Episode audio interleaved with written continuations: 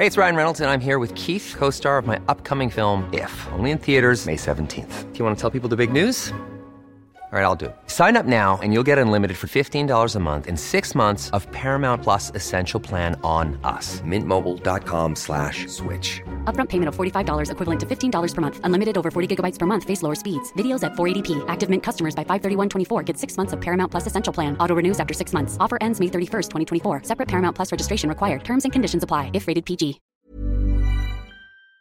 Tengo en la línea telefónica a Juan de Dios Barba, presidente de la Comisión Nacional de Desarrollo Democrático y expresidente de Coparmex Ciudad de México. Juan de Dios Barba, qué gusto saludarlo, bienvenido. ¿Qué tal, Jesús Martínez? Un saludo al auditorio. Eh, sé que la Coparmex está pidiendo a la Ciudad de México un paquete de incentivos fiscales ahora que pues prácticamente se está ralentizando la economía a propósito del coronavirus. ¿Qué, ¿Qué, es lo que concretamente estarían pidiendo los empresarios de la Ciudad de México para poder sobrevivir a estas semanas o posiblemente meses?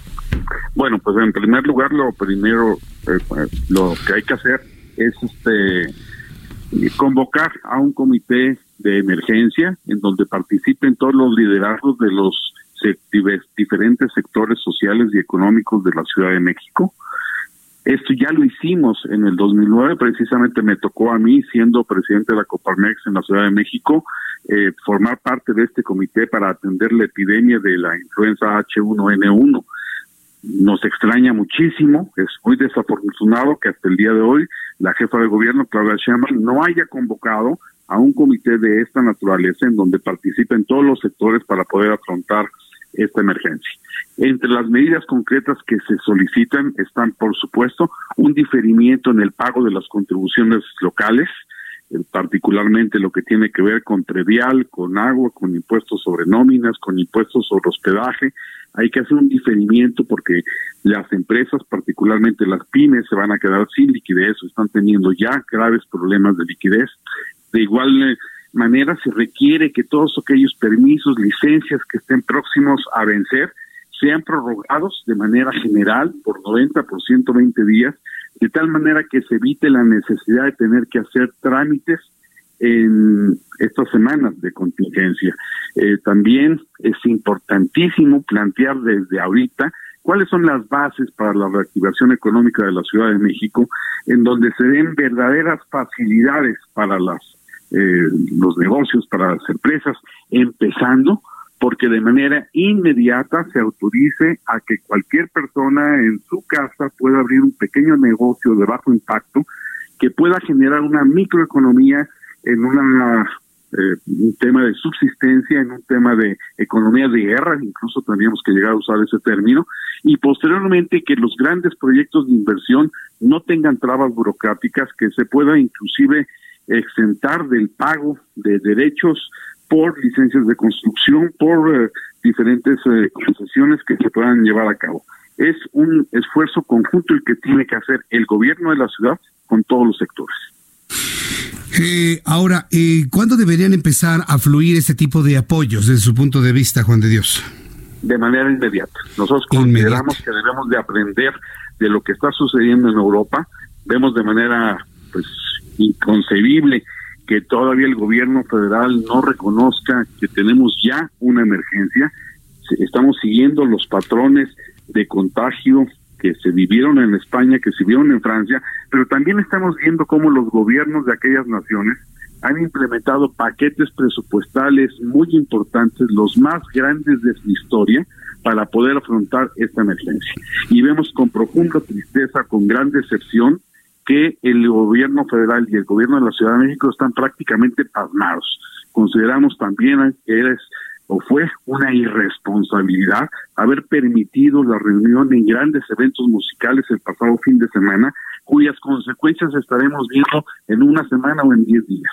Las medidas tienen que ser inmediatas, tienen que anunciarse, pero sobre todo tiene que mostrarse que hay una política única, que hay un esfuerzo único, dejar de descalificar los diferentes sectores, dejar de descalificar a quien no piense igual que el gobierno federal o local y pensar que esta emergencia nos tiene que unir a todos los mexicanos, que por cierto, hay que decirlo y hay que reconocerlo, es la sociedad mexicana, son las universidades, son gobiernos locales quienes están tomando la iniciativa.